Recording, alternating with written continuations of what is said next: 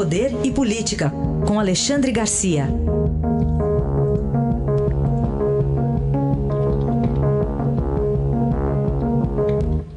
Alexandre, bom dia. Bom dia, Raíssa. Bom dia, Carolina. Olá, olá bom, bom dia. Começamos com a decisão do ministro do Supremo de Toffoli, que negou um pedido do PDT em relação ao presidente Bolsonaro.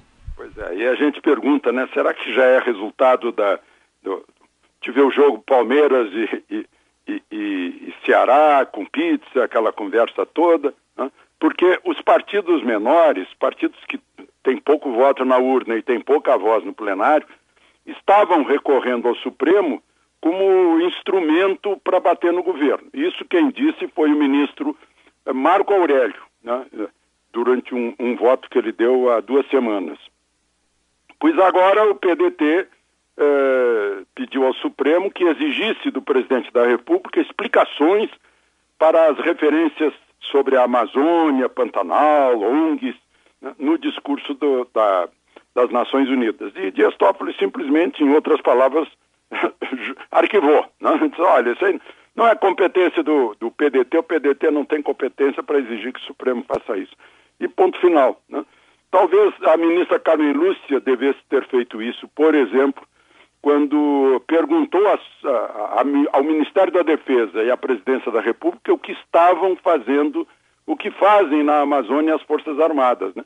Então são coisas assim de perda de energia e, e sem dúvida, os partidos menores estavam usando um ariete, né?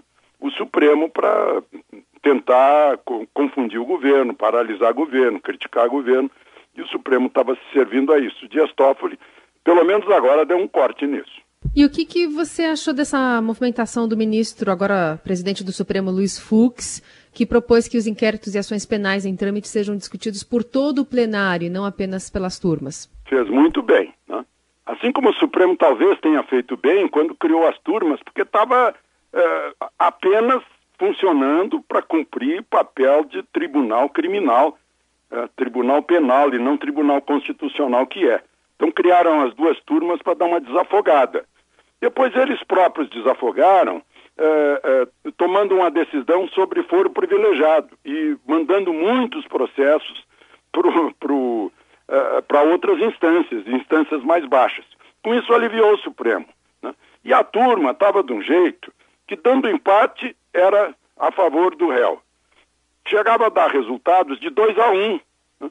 numa turma de cinco. Tinha quórum, mas estavam três, e dava resultado de 2 a 1. Um.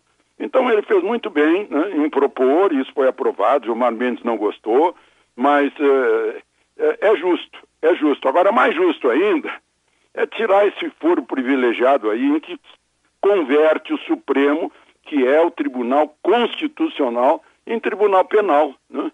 é, para resolver problemas criminais.